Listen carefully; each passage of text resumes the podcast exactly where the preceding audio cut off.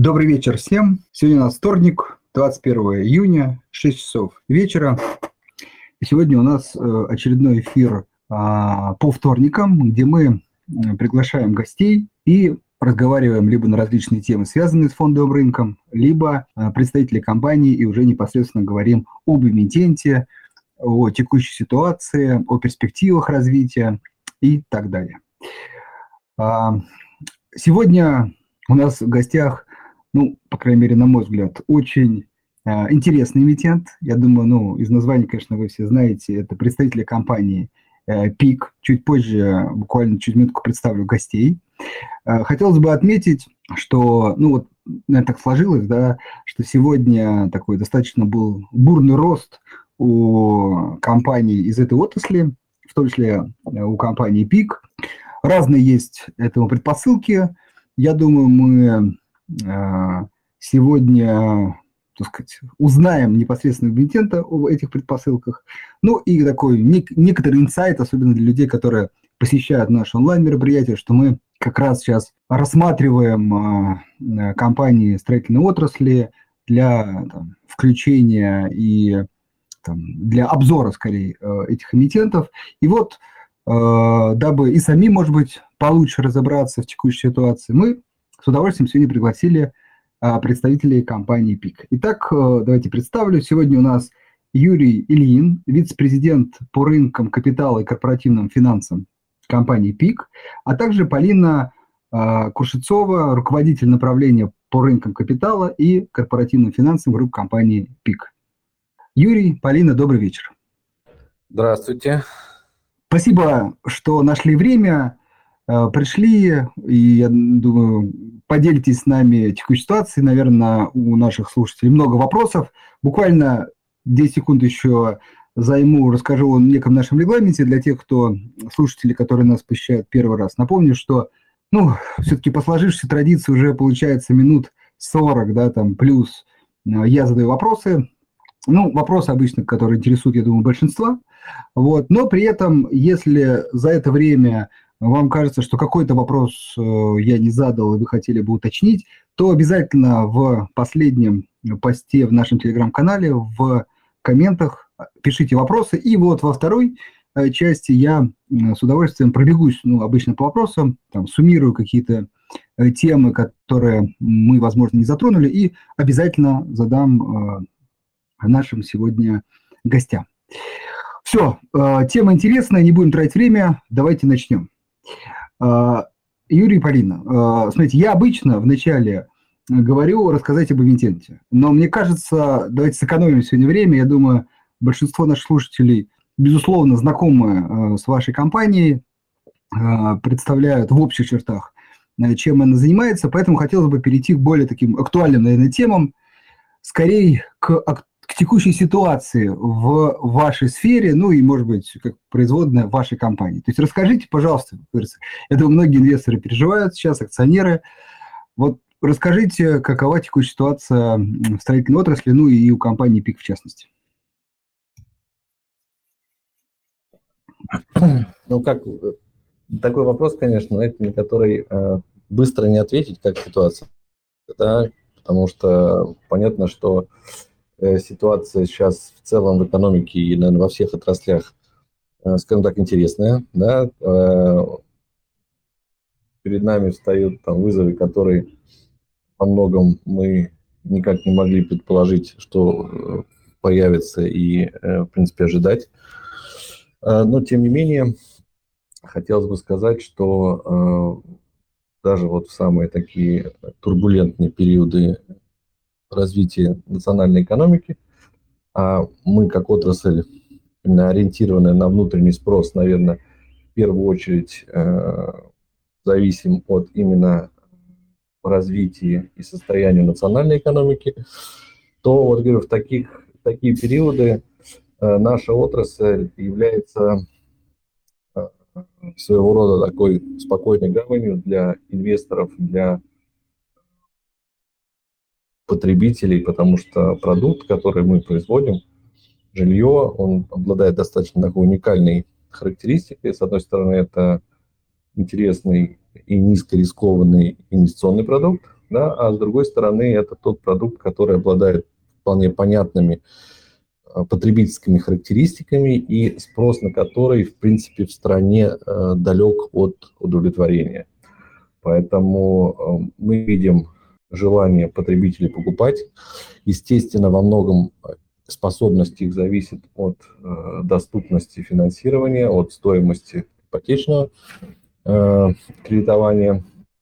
Но э, спрос на недвижимость мы видим, говорю, как со стороны, э, скажем так, энд-юзеров, да, тех, кто хотят э, улучшить свои жилищные условия там себе, либо, может быть, своим родственникам, так и со стороны тех, кто во многом, может быть, хочет э, сохранить э, свои сбережения, особенно там принимая во внимание некие инфляционные угрозы да, для, для них и э, с учетом снижения ставок как по банковским депозитам, так и по а, облигациям. А, хорошо. А, скажите, пожалуйста, можете ли вы сейчас приводить какие-то цифры а, по поводу, может быть, ориентиров на 2022 а, год? То есть насколько какие-то финансовые показатели производственные показатели а, будут изменяться там, с учетом текущей ситуации? Или пока, ну, как сказать, ориентиров на конец года или на первое полугодие вы не даете? Ну, смотрите, ситуация менялась достаточно динамично, как вы можете предположить, да, то есть первые месяцы года они шли, в принципе, как, как было запланировано. После этого в марте произошла такая достаточно существенная, существенное изменение именно структуры э, инвестирования, там, приобретения недвижимости, поскольку э, выросла резко ставка, государственная программа субсидирования еще не была запущена, и э, был высокая доля именно кэшевых сделок. В апреле ситуация начала нормализовываться. Э, в мае, в принципе, можно сказать, что тренд продолжился. И вот ну, сейчас, наверное, с учетом э, снижения ставки по государственным э, программам до 7%, она плюс-минус вернулась, опять же, говорю, об снижению ставки Центробанка до 9,5%, ситуация плюс-минус вернулась к, к концу прошлого года. Но, тем не менее, наверное, Э, на весь год пока еще прогнозы э, строить рано, и, наверное, у нас более-менее хорошая э, видимость и такой вот устойчивый прогноз э, по итогу года, как по рынку, так, наверное, по работе компании сможет, может сформироваться уже ближе к концу лета, начало осени. А, хорошо, понял. А, смотрите, но если, опять же, грубыми мазками, а, все-таки таких два вопроса. В этом году, например, объем покупок и, как следствие, может быть, выручки, там, согласно бухгалтерскому балансу, там, дохода, они все-таки могут быть ниже, там, 2021 года, то есть пиковых, действительно, исторически высоких уровней для вашей компании. Это первый вопрос. И второй, если ну, такое, наверное, вот у инвесторов субъективное ощущение, можете ли вы подтвердить или опровергнуть, что, наверное, некие ожидания по отрасли там, в мае, ой, извиняюсь, наверное, в марте, апреле, они были гораздо, так сказать, э, сказать пессимистичней, чем сейчас. А сейчас уже есть какое-то такое аккуратное ощущение, что, в общем, как вы сказали, например, с учетом такого резкое а, снижение ставок после подъема, уже не так все там плохо, не так все трагично, и даже есть ну, какие-то там шансы на то, что 22 год, например, будет не сильно хуже, чем 21. Ну, смотрите, ситуация, безусловно, начинает выправляться. Э, во многом, конечно, благодаря э, мерам государственной поддержки, которые были внедрены в отрасли. А, тем не менее, э, несколько месяцев Э, и март, в принципе, и апрель, и май были достаточно стрессовыми для рынка. Поэтому, э, несмотря ни на что, я думаю, в целом по, по году э, динамика, ну, наверное, в лучшем случае будет на уровне 2021 года. Хорошо, ну на уровне 21 это действительно уже выглядит очень, на мой взгляд, по крайней мере, субъективно, позитивно в текущей ситуации, да.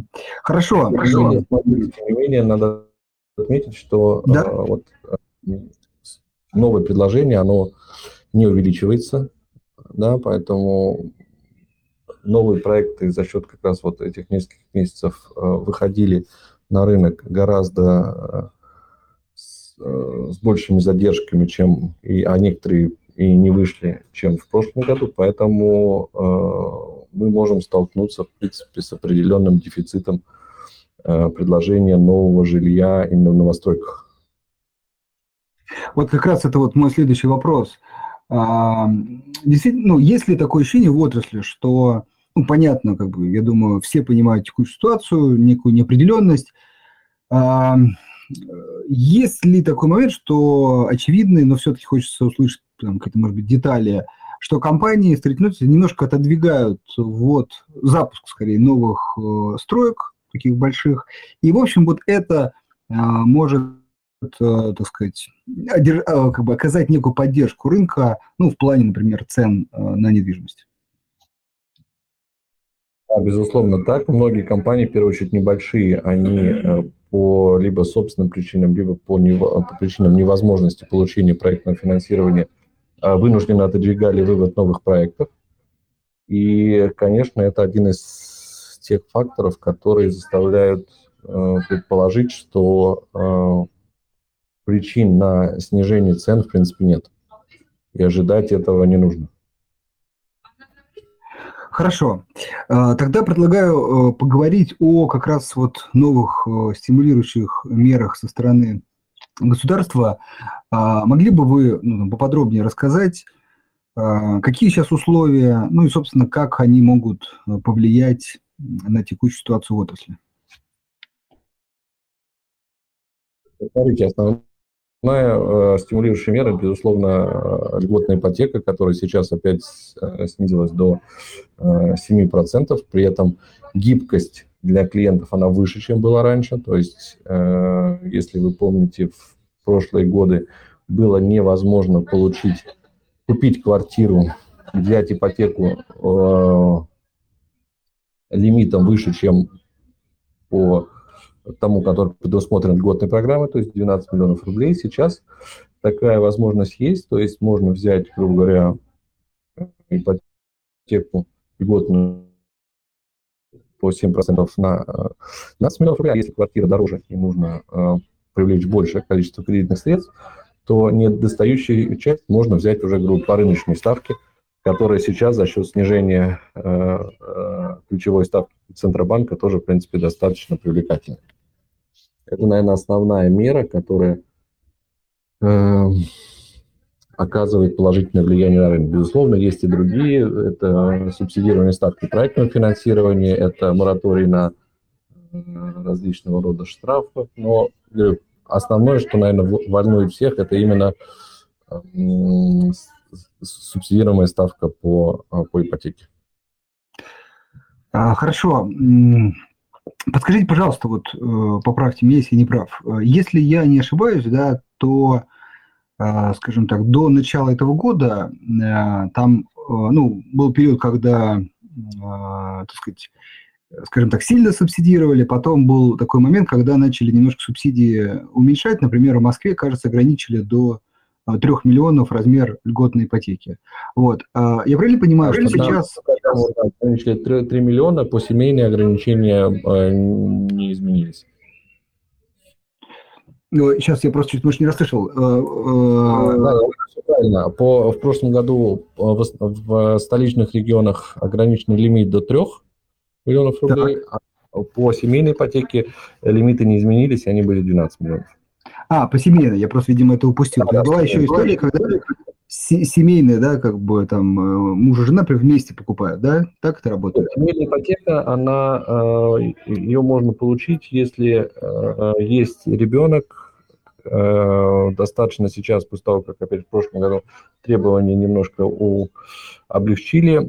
Э, если есть один ребенок, который родился после 1 января 2018 года, тогда можно квалифицироваться под семейную ипотеку. Понял. А, вот, и, соответственно, как бы продолжение этого вопроса, я правильно понимаю, э, что тогда, то есть сейчас условия, вот 7%, они тогда тоже были 7 или все-таки пониже? То есть хочется понять, вот текущие условия, они уже как бы до кризиса, до кризиса выше. С точки зрения процентов они такие же сейчас, да, все так. Но больше лимит теперь. Человек может взять больше кредитов. Больше лимиты, лимиты вернулись к тем же, что были до их снижения, 12 миллионам, но большая гибкость. Если раньше нельзя было комбинировать э, вот, льготную ипотеку с обычной, то сейчас такая возможность есть. Понял, хорошо. Ну, окей, то есть можно сказать, пока главный такой, наверное, поддерживающий эффект – это возврат э, стимулирующих мер на, скажем так, докризисный уровень. Э, окей, э, хочется на эту сторону посмотреть теперь, как сказать, со второй стороны. Понятно, что есть спрос, есть еще у, строительной компании издержки. Э, я помню, что строительные компании акцентируют внимание на рост там, цен на металл, на другие какие-то составляющие – до кризисных уровней. Вот что сейчас в сфере? То есть, ну, вроде бы как говорят о снижении цен на внутреннем рынке. Действительно ли это так? Помогает ли это строительной отрасли? Или, может быть, какие-то нюансы есть? Смотрите, э, структура строительных издержек достаточно сложная, да, там есть много разных компонентов. И, э, безусловно, какие-то из них там в моменте растут, какие-то снижаются. Но сейчас нельзя забывать про то, что много логистических цепочек трансформировались. За счет этого а, некоторые было, имело место некоторое удорожание, да, и, может быть, даже по каким-то компонентам дефицит. Но, а, наверное, в нашем сегменте это влияние было меньше, чем в других, потому что у нас доля, например, импортного импортных компонентов меньше 5% в нашем, собственно, вот именно в наших строительных издержках. А в сегментах там бизнес-класс и плюс это может быть там 20-25 процентов. А, смотрите, тогда уточню, эти ну, как бы, продукты, они э, как бы решен, решен вопрос с логистикой или пока в процессе и там, или, может быть, переориентация на другие? Это достаточно индивидуальный вопрос для каждой компании. Если говорить про нас, то мы вопросы эти решили. Хорошо. Ну, то есть, можно так тогда выразиться, что, в принципе, уровень издержек а, ну, плюс-минус там остался на прежнем уровне до кризисном, то есть не вырос, может быть, связан с дефицитом, но и при этом не уменьшился, например, связанный с ограничением там, поставки, например, стали на экспортных, экспортные рынки. Ну, если так, в среднем, скажем. Очень сложно э, усреднять, вот, на самом деле, в данном случае. Ну хорошо. Да. Ну, ну, как бы в любом случае какой-то уровень издержек-то он либо вырастет, либо сократится. Ну ладно, э, если сейчас сложно действительно ответить на вопрос. Угу. Так, можно точно сказать, что издержки не сократились. Не сократились, Это вот. Угу. является одним из факторов, э, поддерживающим текущий уровень цен.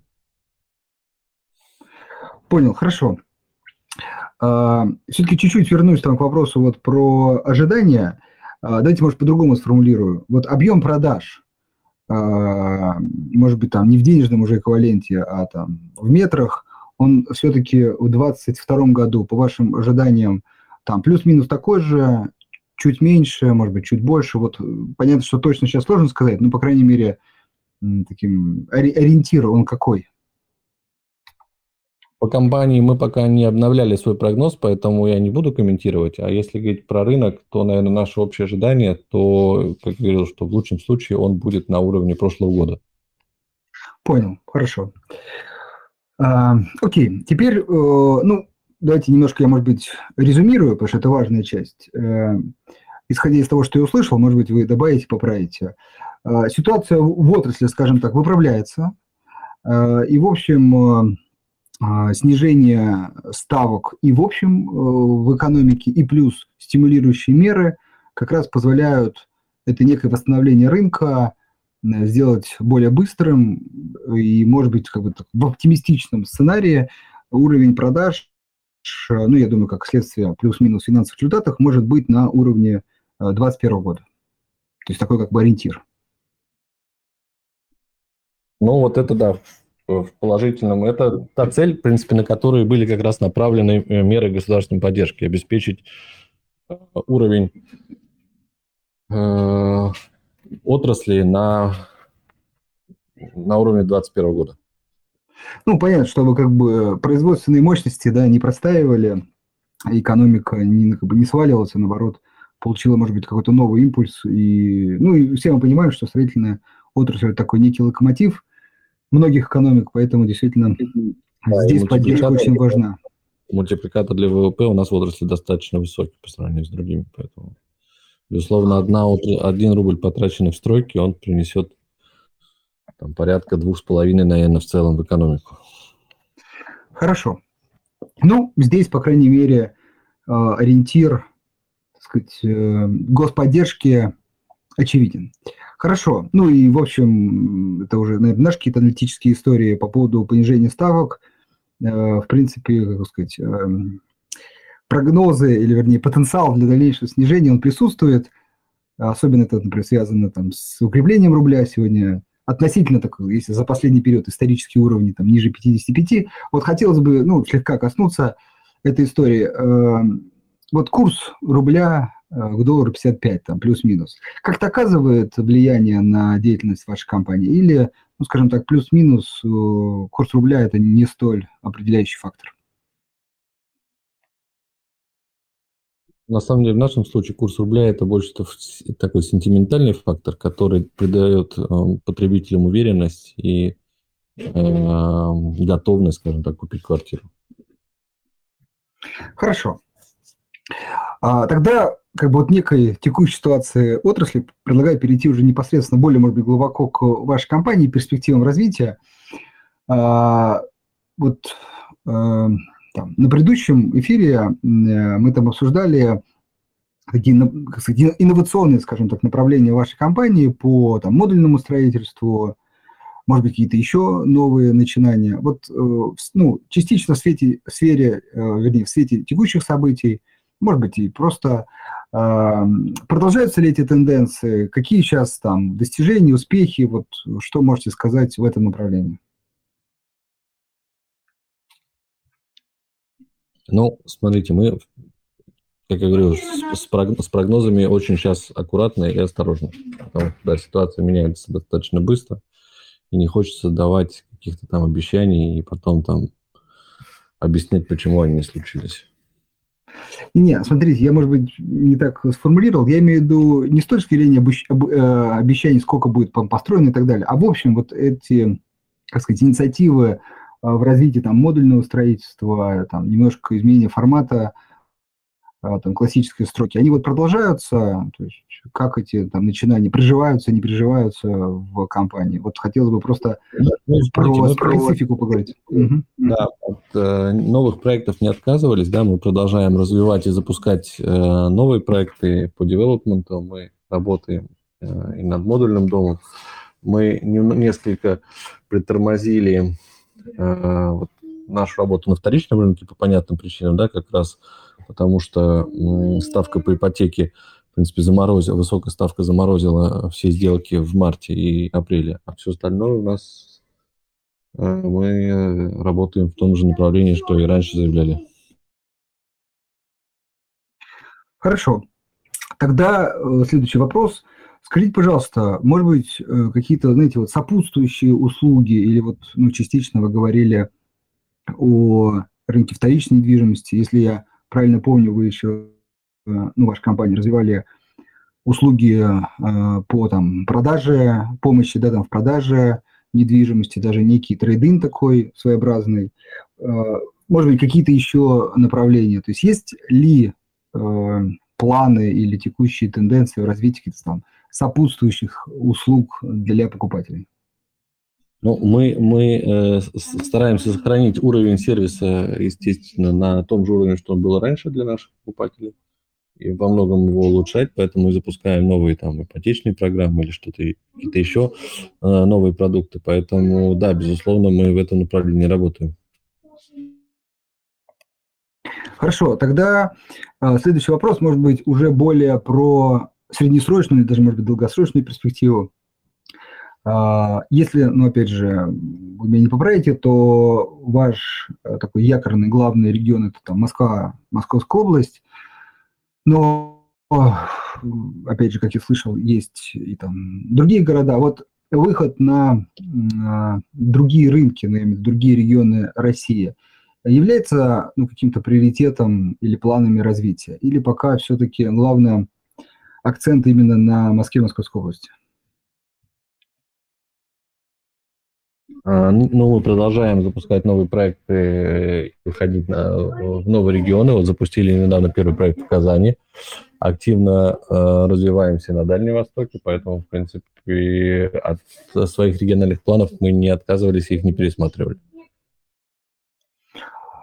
Э, хорошо, тогда чуть, может быть, по-другому сформулирую. Например, через пять лет, а, просто чтобы для понимания, а, насколько может быть велика доля а, не Москвы, Московской области в ваших продажах?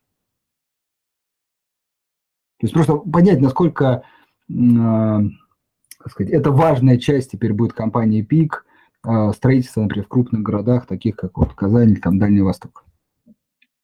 А, ну, доля региональных продаж, она постепенно растет. Мы какое-то время назад, да, таргетировали, что через, там, в течение пяти лет, может, через пять лет э, должны по объему метрам быть сопоставимыми продажам там в Москве и Московской области. Ну, в принципе, пока, говорите, мы планы не пересматривали и от, от этих обещаний, обещаний не отказывались. Ну, то есть, условно, через какое-то время, да, э, компания ПИК может до половины продавать не в московском регионе. Здесь быстро.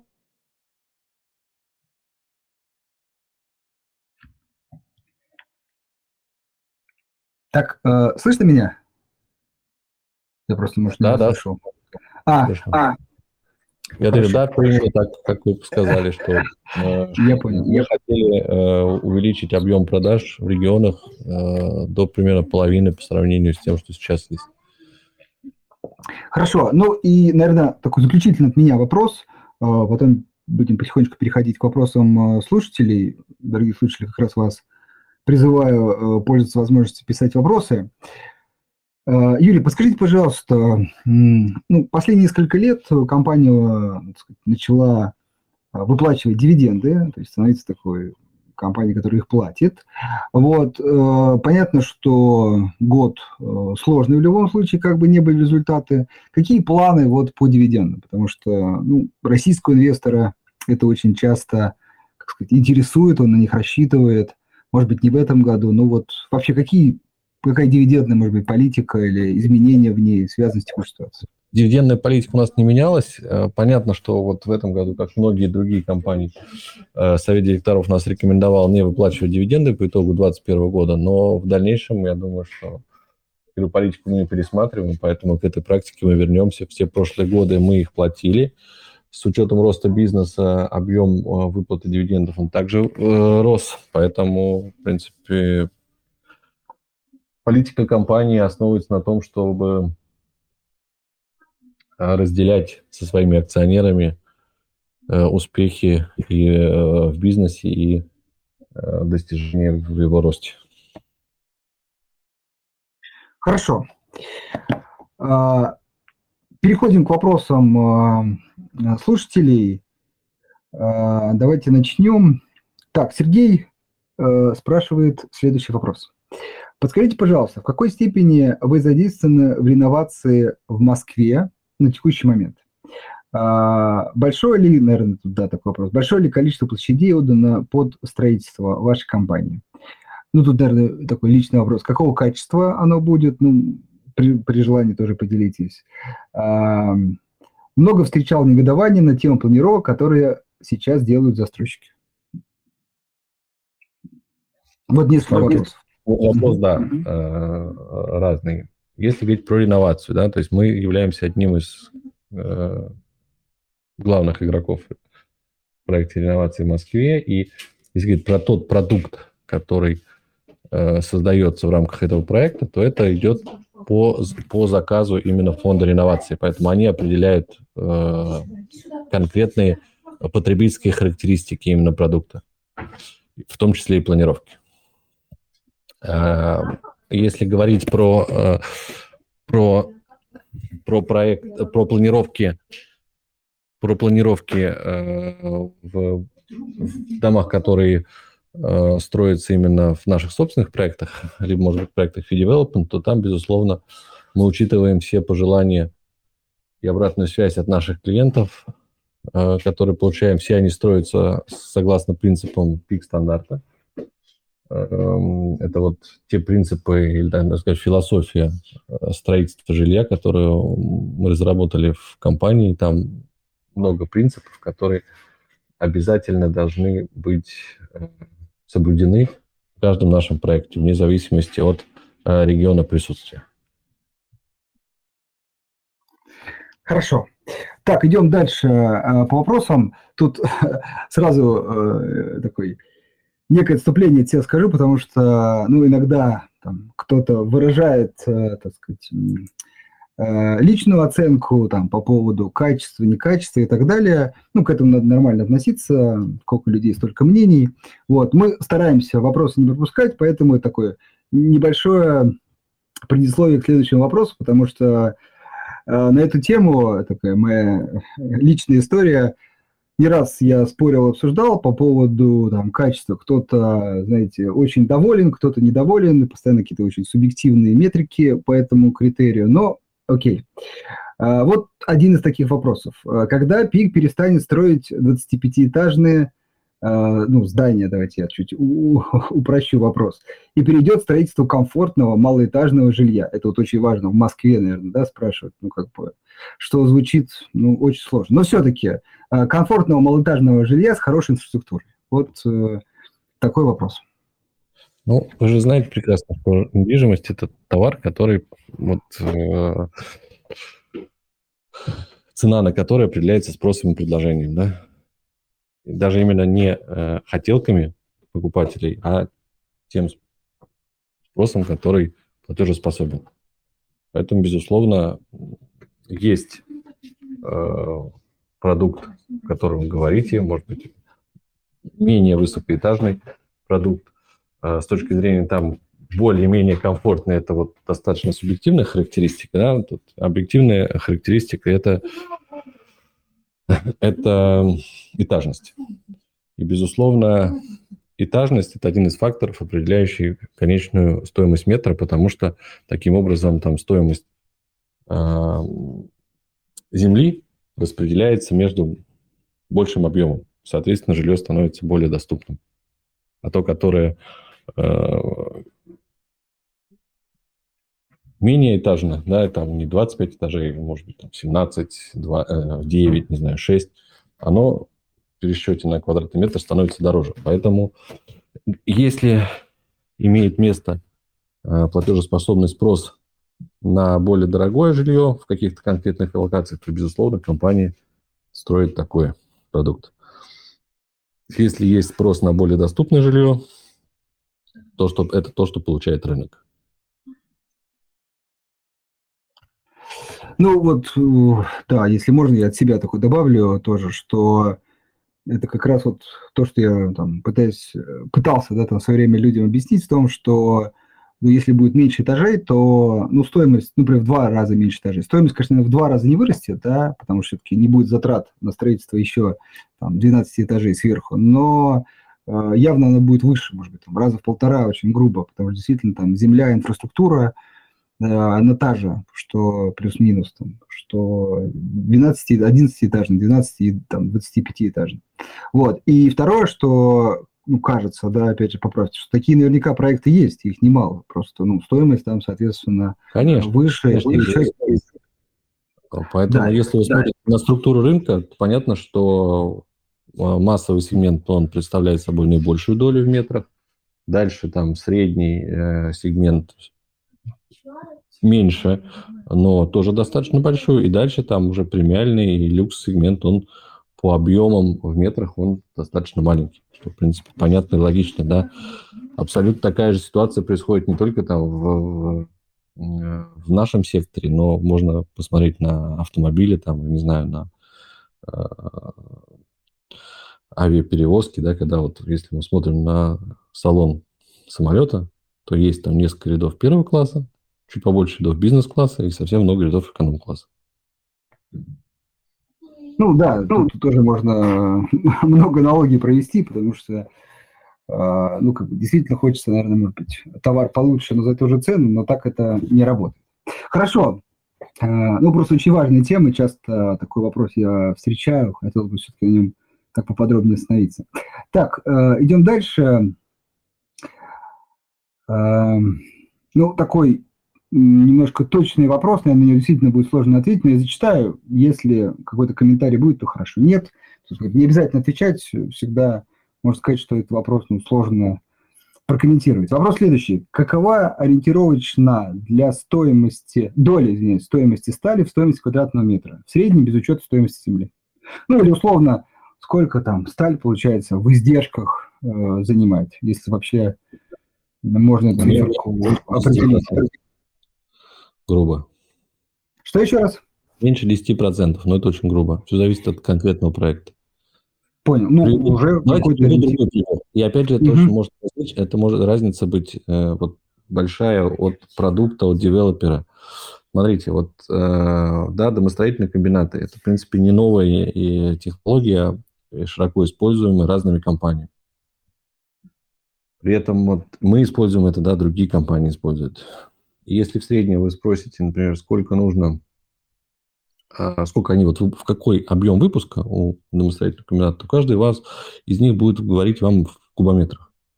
Мы там выпускаем 100 кубометров, там 100 тысяч кубометров, там 50 тысяч кубометров. И это очень сложно, да, для вот дальше воспринимать, потому что, ну, поскольку это строительный комбинат, и он продукт его жилье, как же его померить в кубометрах? И тогда ты вот задаешь им логичный вопрос, а в квадратных метрах это сколько будет? Они говорят, ну, это просто грубо говоря, да, на 1 квадратный метр жилья нужно 0,8 куба железобетона в среднем. А на наших комбинатах у нас этот показатель там порядка 0,4 кубометра э, железобетона нужно на э, 1 квадратный метр жилья, потому что у нас продукт, он был переосмыслен с точки зрения, там, где располагаются несущие стены и так далее, да, по сравнению там, с стандартным типовым вот, э, индустриальным продуктом.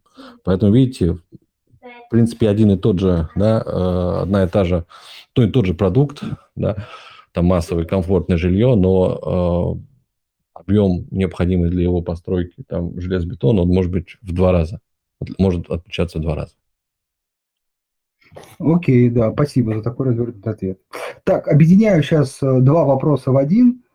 Что будет ну, понятно, это все-таки ориентир, с ценами на недвижимость э, в Москве, я думаю, все-таки московский, Московскую область возьмем, и в регионах, ну, может быть, по России в целом. Есть ли какие-то ожидания у вас? Ну, смотрите, так ожидания, опять же, прогнозы, которые мы не сильно любим давать, особенно там в такой ситуации, как сейчас. А, единственное, что, опять же, можно повториться и сказать, что предпосылок для снижения цен нет. Есть скорее э, факторы, которые потенциально могут привести к их росту. Хорошо. А, вот теперь, кстати, обратное, ну не обратное, другое мнение. А, компания ПИК не платит агентам, и они в разговорах а, с клиентами ее ругают. А, мне это нравится. Не собирается ли компания менять политику работы с агентами? Ну, мы э, традиционно работаем только через собственные каналы продаж как вы, наверное, знаете, с 2020 э, года, когда мы закрыли все офисы, мы продаем только онлайн. Поэтому пока планов по изменению этой политики у нас нет. Вот если, кстати, э, чуть-чуть остановиться, я просто не слышал про это. То есть у вас сейчас таких офисов нету, и все, ну, как бы через сайт. www.pic.ru Все. Ну, подождите, а если, например, вот, знаете, при объекте, как это обычно бывает, такой мини-офис, когда человек может приехать, ну, это, так сказать, обсудить. Мини-офисов нет. У нас есть э, на некоторых объектах э, шоурумы, чтобы посмотреть, как это выглядит, как отделка выглядит, да? Mm-hmm. Это можно записаться на визит туда тоже онлайн, но э, и посмотреть, как будет выглядеть продукт. Э, но купить можно только онлайн. Хорошо. Поэтому да, этот процесс mm-hmm. достаточно давно. Мы, э, э, так пытались сменить э, тренды предпочтений наших покупателей еще с 2019 года, когда мы запустили продажи, например, парковочных мест и кладовок только онлайн. То есть даже когда работали офисы продаж, если кто-то хочет в дополнение квартиры купить еще вот такую себе там парковку или кладовку, то менеджер э, садился рядом, открывали там iPad компьютер и покупали, ну, покупали онлайн. Хорошо. Ну и я так понимаю, коль вы не отказываетесь от этих историй, как бы идея прижилась, и, в общем, как бы, там, проблем у людей с оформлением онлайн там не происходит. Эта идея прижилась, да, она показала свою эффективность, и, в принципе, люди поняли, что это удобно, безопасно, просто и менее стрессово. Потому что без... один из, я думаю, что факторов, который ну, мешал да, вот такое принятие возможности покупки квартиры онлайн, это как раз вот боязнь, да, отсутствие, может быть, ощущения безопасности сделки. Ну, безусловно, да, тут э, хочется, да, как-то, э, как сказать, видеть человека, который, представитель компании. Хочется и видеть и продукт, но во многом-то э, в нашем случае вот э, на момент строительства мы продаем где-то 95-97% квартир. То есть, когда дом уже построен, в принципе, свободных э, лотов уже не осталось. Поэтому по-хорошему, да, вот когда там происходит стройка, ну что можно посмотреть? Можно посмотреть локацию, да. Но для этого офис продаж не нужен. Ну, можно посмотреть, согласен. опять же, для этого офис продаж не нужен, да. Да, согласен, но все-таки я думаю, что э, ПИК действительно компания крупная, известная, и здесь, ну, если у кого-то есть эти сомнения, то тут они точно минимальны. Да, хорошо, хорошо. В нашем, угу. наверное, онлайн, чем там в каком-то какого-то небольшого застройщика. Тут это, безусловно, факт.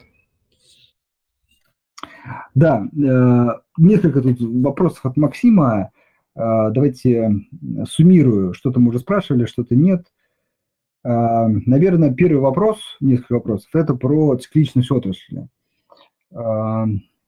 А, ну, если она, эта цикличность отрасли, а, как бы ощущаете вы ее вот за, например, за долгий период владения, или все-таки период там, жизни компании, или все-таки скорее как сказать, отрасль там, испытывает трудности, когда в общем испытывает экономика трудности. Ну, например, там, ковидный год, там, сейчас какие-то другие. То есть как такового нету цикла отдельного да, от экономики в целом. А в основном все, все как бы, проблемы связаны, когда какие-то проблемы в мире в целом, ну или в стране.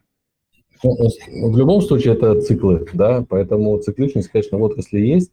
И э, в данном случае, именно если говорить про нашу компанию, то тот факт, что помимо классического девелоперского бизнеса у нас есть портфель и реновация, и фи-девелопмент, и эксплуатация, какие-то новые направления, и производственная часть, да, то есть производство э, там, лифтов, э, окон, дверей, там, э, сантехкабин. Безусловно, вот такая диверсификация бизнеса, она позволяет сгладить денежные потоки и делать бизнес более устойчивым. Хорошо. А, вот еще один вопрос меня я вспомнил. Если я, опять же, не ошибаюсь, то какое-то время назад компания ПИК планировала, или даже сейчас это происходит, э, достаточно много строить там, складских помещений или развиваться в этом направлении. Вот как с этим направлением сейчас дела обстоят? Ну, много это, понимаете, да, параметр такой тоже относительный, да, что много, что мало Какие-то проекты по коммерческой недвижимости у нас э, э, сохраняются, да, то есть какого-то такого масштабного пересмотра э, на текущий момент не было, поэтому мы, в принципе, реализовываем их по тому плану, что и э, собирались, особенно принимая во внимание, что спрос на качественную коммерческую недвижимость, в первую очередь складскую, наверное, он сохраняется. Э, немалым, немаловажным фактором было, естественно, там, рост э, электронной коммерции во время ковида. Да, да, ну вот как раз с, да, с этим связано вопрос. То есть я правильно понял, что доля, ну, не столь пока значима, там, не знаю, 5-10% от общей выручки этого направления? С точки зрения именно процентов от выручки, наверное, эм, я не готов дать прогноз. Но, не, не, безусловно... не, не прогноз, может быть, на текущий момент, просто понять, насколько... А, на текущий момент, на текущий момент э, это меньше 5%, потому что основные проекты еще не, не были запущены. Понятно. Но, скорее всего, он будет больше, да? То есть, если вы говорите про основные проекты. Ну, смотрите, тут, как сказать, э, в процентном, в абсолютном он будет, безусловно, больше, а в процентном он может и сохраниться за счет того, что основной бизнес тоже растет.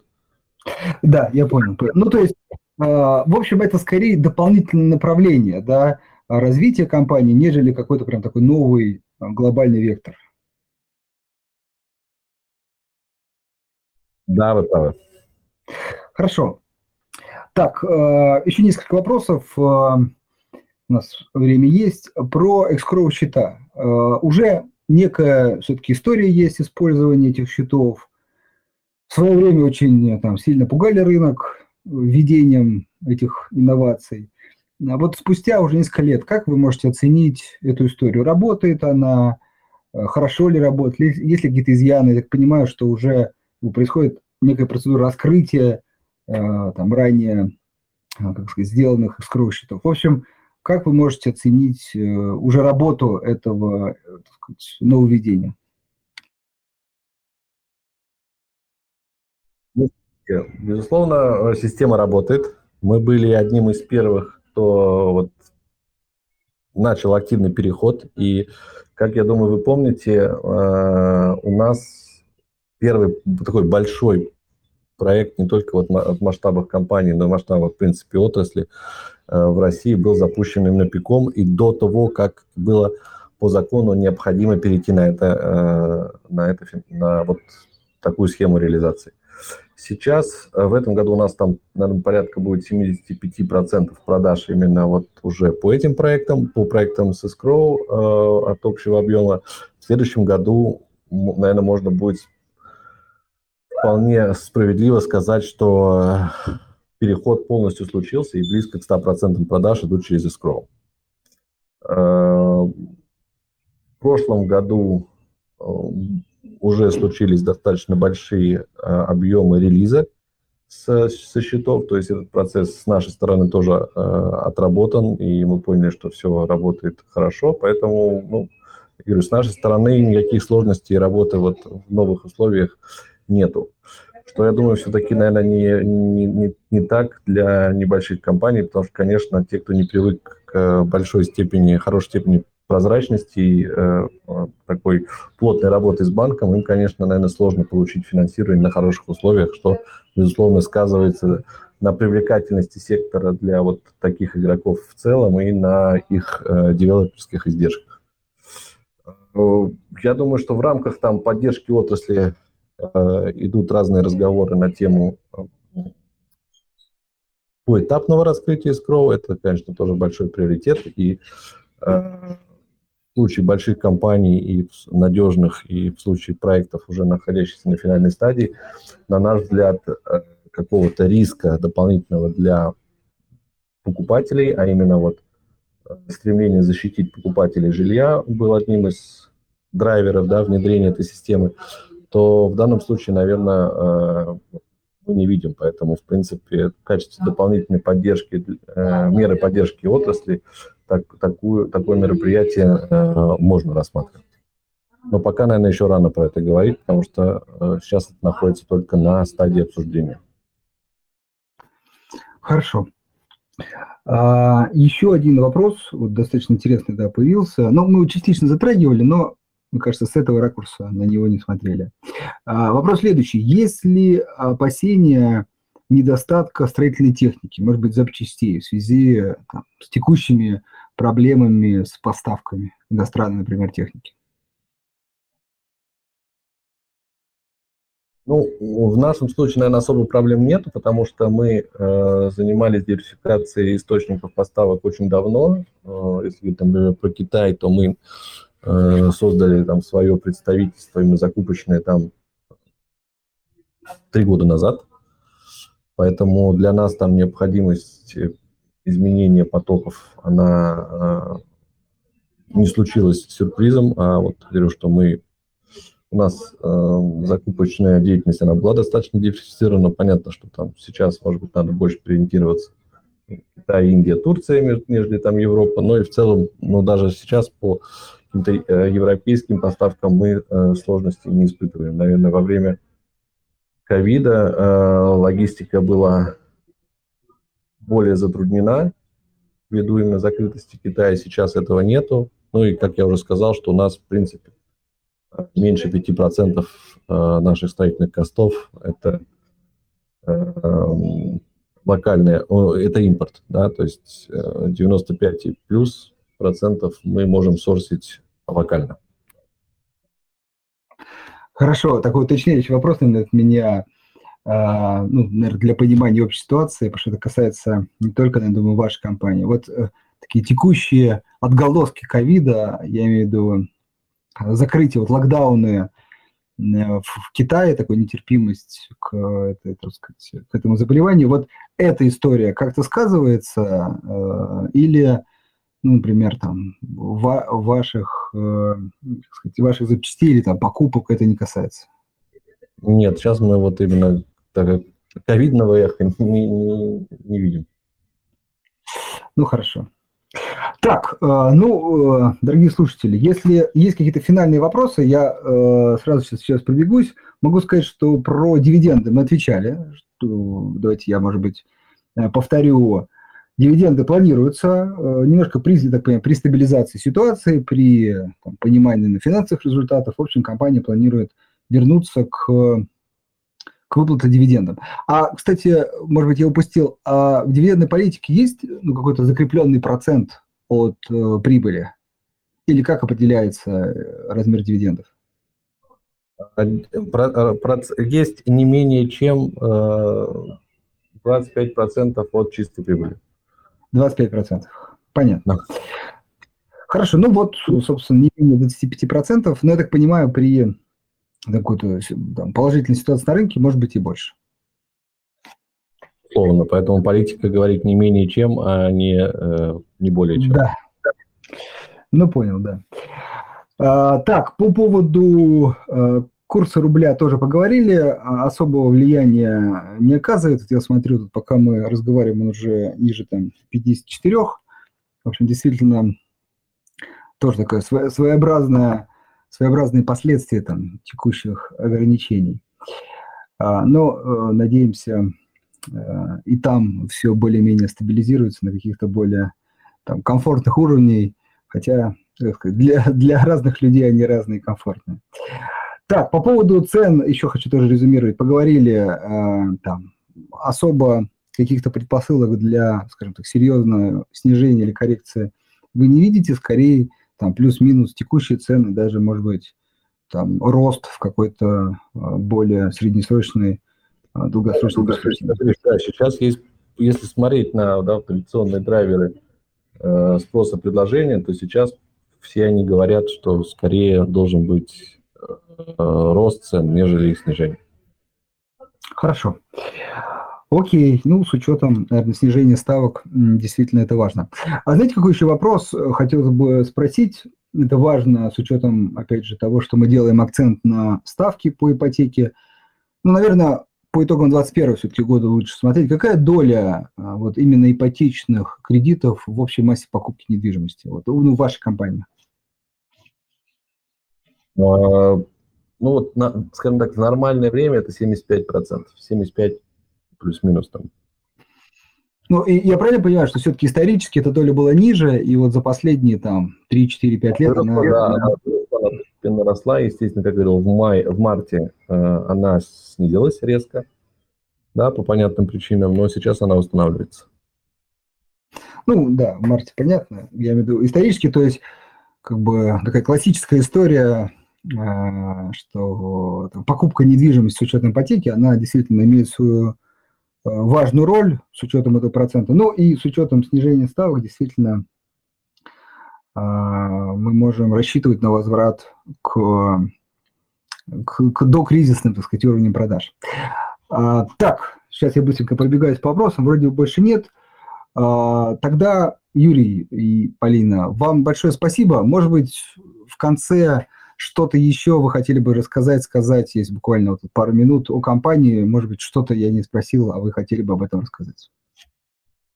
Знаете, вы спросили на самом деле все. Большое спасибо за вопросы, и в том числе поступивших от э, слушателей. Надеюсь, мы ответили э, в соответствии с вашими ожиданиями. Безусловно, мы стараемся быть максимально прозрачными и открытыми. И вот, э, наверное, в текущее время, да, когда экономика так быстро меняется, можно сказать, находится да, в стадии турбулентности, наверное, информационная прозрачность со стороны компании – это очень важно для инвесторов. Поэтому спасибо вам большое за организацию сегодняшнего мероприятия. Да, спасибо. Ну и в конце хотелось бы немножко от себя добавить такого аналитического заключения, потому что, на наш взгляд, э, там, строительная отрасль, а, ну, лучше даже так правильно сформулировать, акции а, строительных компаний, которые представлены на бирже, достаточно сильно все-таки пострадали от, э, за, ну, за последнее время действительно сильно снизились, но э, вот по ощущениям, и мы сегодня, на мой взгляд, много про это говорили, что, в общем, не так все плохо, как э, казалось, возможно, там, в марте, в апреле. И действительно, Центральный банк, я думаю, для многих неожиданно, да, все-таки снижает ставку гораздо быстрее, нежели это было там, в 2015-2016 году. Ну и плюс рубль укрепляется, и это как раз все-таки позволяет Центральному банку и дальше снижать ставок, ставки. В общем, все вот это приводит к тому, что э, ставки там, по ипотеке могут даже продолжить э, снижение. Ну и, собственно, сама ипотека может становиться более доступным, а с учетом... А, вот, наверное, если можно, последний вопрос, мы про это не говорили. А, вот общие, как бы, ну, часто приводят эти цифры, если можете их озвучите, по поводу такого, знаете, как долгосрочного спроса а, на рынке недвижимости. Как обстоит вот обстановка? То есть, ну, там, знаете, некое обеспечение а, там, жителей э, России там, квадратными метрами или какие-то другие метрики, на которые вы смотрите. Вот вы просто произнесли, я помню, фразу где-то в начале, что спрос не удовлетворен. Вот можно немножко чуть-чуть в конце поподробнее на какие метрики вы смотрите, как вы делаете эти выводы? Знаете, тут можно на несколько метрик смотреть, потому что, с одной стороны, есть э, понятная метрика, это количество жилья на душу населения. Да, и тут, тут только единственный вопрос, с чем сравнивать. Наверное, понятно, что там с Северной Америкой сравнивать не имеет смысла за счет того, что там другая структура вот э, стока жилья, да, там больше, меньше многоквартирного, больше индивидуального, которое по определению больше в метраже. Но даже если сравнивать там с Восточной Европой, то все равно, и что взять Москву, там Санкт-Петербург, крупные города, то количество этих метров на душу населения у нас ниже. Там в Москве это порядка там 19, по метров квадратных, а если брать там Санкт-Петербург, около 21. А при этом это общий сток, да, и мы здесь не принимаем во внимание его состояние. По разным оценкам – как минимум треть от этого э, вот, стока считается, что придет в полную негодность, там, в ближайшие пять лет его надо заменять. А в Европе там, наверное, в среднем это будет 25 плюс метров. Это первое, да, но тут понятно, что там можно найти примеры там, Гонконга, где это еще сильно меньше, за счет того, что там просто очень высокая цена на квадратный метр. Поэтому, наверное, другая метрика, которая показывает, в принципе, неудовлетворенность спроса и его потенциал его роста, это вот проникновение ипотеки как процент от ВВП. А в России это там, порядка 10%, там плюс-минус. Да, это сильно ниже, чем э, не только там на развивающихся рынках, но и на, ой, на развитых рынках, но и на развивающихся. Поэтому это дополнительный, скажем так, фактор, показывающий того, что спрос еще далек удовлетворения, и те драйверы, которые имеют место, именно вот ипотека, они еще далеки до потери своей эффективности как вот э, фактор роста этого спроса. А если можно, какой ориентир вот по долгу КВП? Ну, вот у нас есть Я думаю, что если, если, если брать, что у нас сейчас долг 10% плюс-минус да, ВВП, то, наверное, увеличение доли до 15% это абсолютно безболезненно, может быть, с точки зрения, скажем так, закредитованности населения, который так там боится сейчас контрабанды. Хорошо. Ну, там, вот... На другие страны, там, по-моему, 15% это уровень Индии, да, где тоже спрос далек от удовлетворения, а вот там угу. на рынке может доходить там больше 50, 60, там 80%. Есть куда расти. Да, понятно. Ну вот это как раз, тогда я свою мысль закончу, а, что все-таки ипотека важна, и с учетом вот этого недовлетворенного спроса, действительно, снижение ее может оказать действительно очень важное, важную поддержку отрасли. Ну и второе, на что мы, по крайней мере, обращаем внимание, что Э, кажется, и мы, может быть, даже тоже надеемся на это, что как раз э, строительство, в том числе э, частного жилья, будет как бы выбрано государством как один из локомотивов российской экономики, ну и, собственно, будут продолжаться какие-то дополнительные, может быть, или более льготные стимулирующие меры.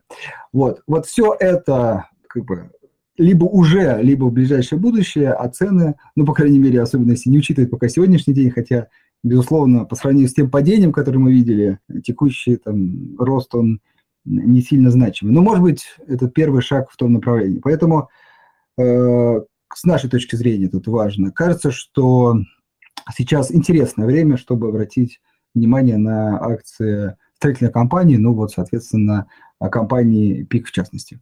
Еще раз, Юрий, э, Полина, вам э, огромное спасибо. Желаем вам, чтобы там, ваши прогнозы оправдались. Если так будет, то это будет, в общем, хорошо для там, всех, всей экономики, э, для там, восстановления, ну и в первую очередь, наверное, для ваших акционеров. Спасибо за отличное пожелание. Да. Спасибо, всем хорошего вечера и до свидания. До свидания.